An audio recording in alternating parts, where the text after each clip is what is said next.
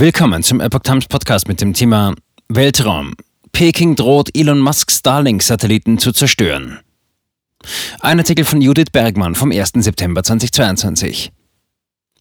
Chinesische Militärforscher forderten kürzlich die Zerstörung der Starlink-Satelliten von Elon Musk. Wie das Gatestone-Institut schreibt, ist das eine außergewöhnliche Drohung von einem Staat gegen ein privates ausländisches Unternehmen. Im Dezember 2021 reichte China eine Beschwerde bei den Vereinten Nationen ein. Peking erklärte, dass zwei von Musks Starlink-Satelliten beinahe mit dem Tianhe-Modul seiner Tiangong-Raumstation kollidiert wären im April und im Oktober 2021. Zudem wurden chinesische Astronauten gezwungen, das Modul der Station zu manövrieren, um die Kollision zu vermeiden. Starlink gehört zu Elon Musks SpaceX. Die Satelliten sind Teil eines Plans, mit dem die weltweite Versorgung mit Internet sichergestellt werden soll. Dazu sollen fast 12.000 Starlink-Satelliten in eine niedrige Erdumlaufbahn gebracht werden. China verursachte einen der größten Weltraummüllvorfälle.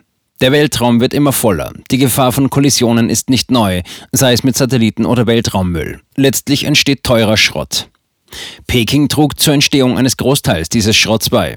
Im Januar 2007 testete China seine erste erfolgreiche Antisatellitenrakete ASAT, zerstörte einen seiner eigenen inaktiven Wettersatelliten und verursachte damit einen der weltweit größten Weltraummüllvorfälle.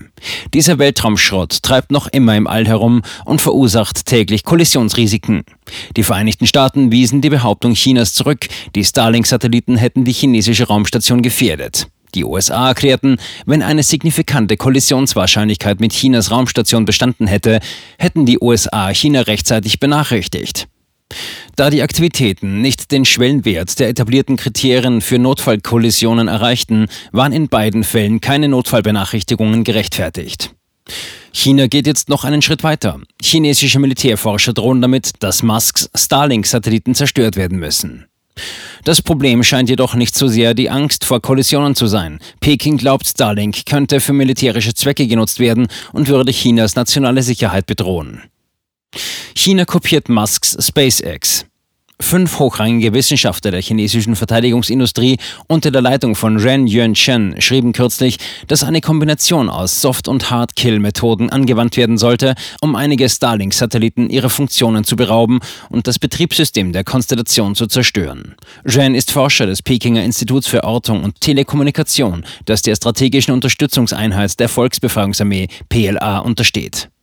Soft-Kill-Methoden zielen auf die Software und die Betriebssysteme der Satelliten ab. Hard-Kill-Methoden zerstören die Satelliten physisch, beispielsweise durch den Einsatz einer ASAT-Waffe. Den Wissenschaftlern zufolge sollte China konsequent Maßnahmen gegen Starlink entwickeln, da solche Fähigkeiten für das Land notwendig sind, um im harten Weltraumspiel Vorteile zu erhalten und zu erlangen. Es überrascht nicht, dass China eifrig Elon Musks SpaceX kopiert hat, um seine eigenen Weltraumambitionen zu verwirklichen. Die im Sommer 2019 gestartete chinesische Rakete Langer Marsch 2C hatte beispielsweise Teile, die praktisch identisch mit denen waren, die zur Steuerung der SpaceX Falcon 9 Rakete verwendet werden.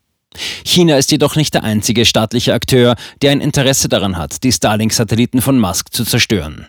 Auch Russland hat versucht, den Internetdienst von Starlink in der Ukraine zu stören. Moskau ist damit gescheitert. Starlink hat den russischen Cyberwar, Störungs- und Hacking-Versuchen bisher widerstanden, aber sie verstärken ihre Bemühungen, schrieb Musk im Mai auf Twitter.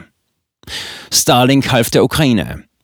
Starlink ist für Russland ein Problem, denn Musks Satelliten haben es der Ukraine ermöglicht, mit dem Internet und somit dem Rest der Welt verbunden zu bleiben.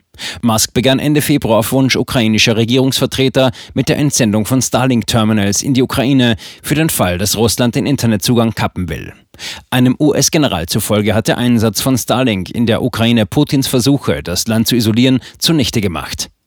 Die strategische Auswirkung ist, dass es Putins Informationskampagne völlig zerstört hat, sagte Brigadegeneral Steve Butow, Direktor des Weltraumportfolios bei der Verteidigungsabteilung Defense Innovation Unit. Bis heute ist es ihm nicht gelungen, Volodymyr Zelensky zum Schweigen zu bringen. Wir haben mehr als 11.000 Starlink-Stationen, die uns in unserem täglichen Kampf an allen Fronten helfen, sagte Mikhailo Fedorov, Vizepremierminister der Ukraine, gegenüber Politico. Wir sind bereit, selbst wenn es kein Licht oder kein festes Internet gibt, durch Generationen die Starlink zu nutzen, jede Verbindung in der Ukraine zu erneuern. Chinas erbittertes Weltraumspiel. Chinas Drohungen gegen Musks Starlink sind ein weiterer Beweis dafür, dass das Land nicht bereit ist, sich von irgendjemandem in seinem erbitterten Weltraumspiel, wie China es ausdrückt, behindern zu lassen. General David Thompson, der erste stellvertretende Leiter für Weltraumoperationen der US Space Force, redete die Bedrohung des Westens durch die Kommunistische Partei Chinas klein, indem er sie lediglich als einen Schattenkrieg bezeichnete. In diesem Weltraumkrieg führt China und in etwas geringerem Maße auch Russland täglich Angriffe auf US-Satelliten mit Lasern, Störsendern und Cyberattacken durch. Die Angriffe sind zwar vorerst umkehrbar. Das heißt, der Schaden an den angegriffenen Satelliten ist nicht dauerhaft, aber sie zeigen die bösartigen Absichten Pekings.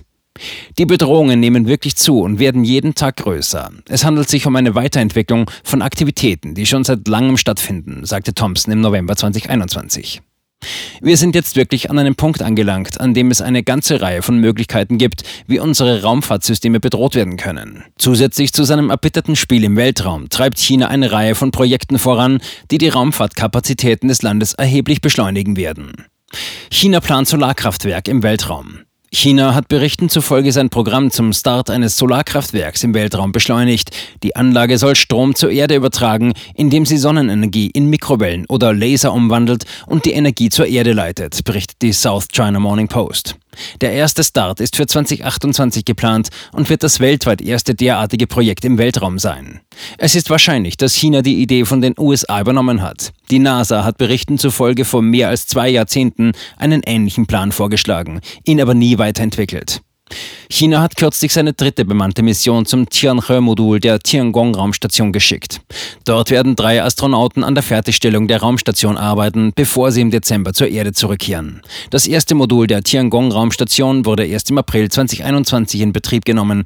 Peking rechnet aber damit, dass die Raumstation bis Ende des Jahres vollständig bemannt und einsatzbereit sein wird. Danach soll sie über zwei weitere wissenschaftliche Labormodule und ein Roboterfrachtschiff verfügen.